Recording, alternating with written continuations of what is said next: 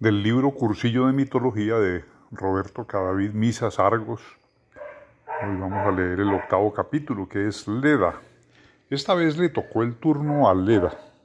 Leda era, la mujer de un rey de Esparta que se llamaba Tíndaro.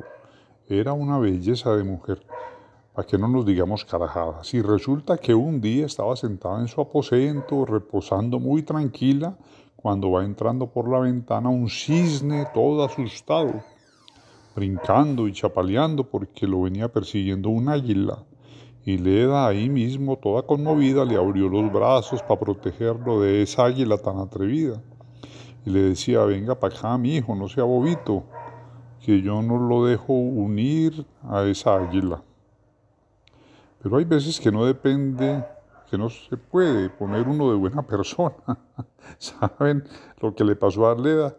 Que ahí mismo quedó como tres y dos, porque no había tal cisne, era el maldito Júpiter, que había llamado a Venus, que es la misma griega Afrodita, y le había dicho, veole, yo que le manejo una gana horrible a aquella vieja, pero yo sé que si me le acerco así como soy, se asusta toda y pierdo mi tiempo.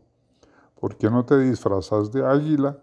Y yo me vuelvo cisne y salís como persiguiéndome. Yo sé que a ella ahí mismo le da lástima y me defiende. Y ahí sí, déjamela por mi cuenta. pues así ocurrió. Y la pobre no dio un brinco.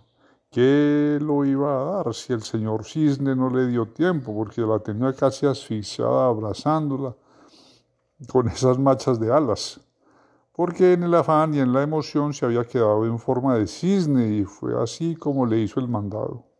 Ahora no me pregunten cómo hizo, que yo tampoco tengo ni idea. y no, sé cómo serán los cisnes por debajo, pero lo cierto del caso fue que dejó a Leda toda culeca esperando huevo. y vea cómo se enredan las cosas a la hora menos pensada. Resulta que esa misma noche se le pasó para la cama a su marido Tíndaro, que estaba todo recalentado porque hacía días que no veía mujer por andar en una guerra. Pero ella no tenía ni pizca de ganas, porque Júpiter la había tranquilizado como para 15 días. Pero no hubo de otra, y tuvo que aguantarse a su adorado esposo, que también la dejó en embarazo. Qué encartadita la de esa pobre, porque a los nueve meses cuando llamó Ilitia, ¿se acuerdan quién es? La diosa de los partos. Porque a los nueve meses, cuando llamó a Ilitia, ¿se acuerdan quién es? La diosa de los partos. ¿Cómo sería el susto de esta cuando ve que le va saliendo a Leda?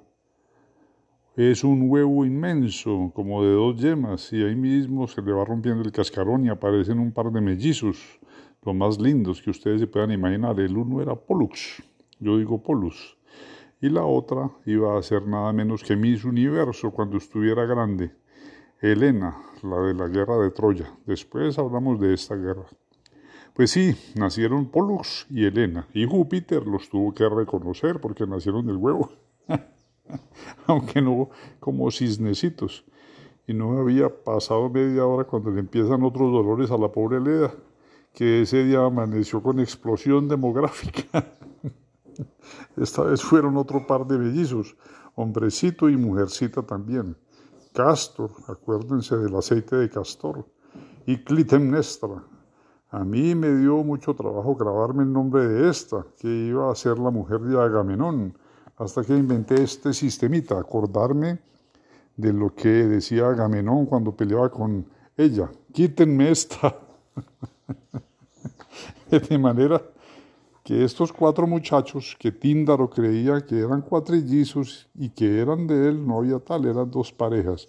Y yo no me explico por qué los griegos siempre les dijeron mellizos a Castor y a Polus. Los llamaban los dioscuros, que quiere decir los hijos de Zeus. Fueron un par de muchachos muy queridos que no se separaban, eran uña y mugre. Pero lo malo es que Pollux era inmortal y Castor no. Y una vez en una batalla con unos primos de ellos cayó Castor herido de muerte y Polus dice que lloraba mojo tendido. Ay, desgracia la mía ser inmortal. Se, iba, se va a morir mi hermanito y yo no lo voy a poder acompañar a la otra vida.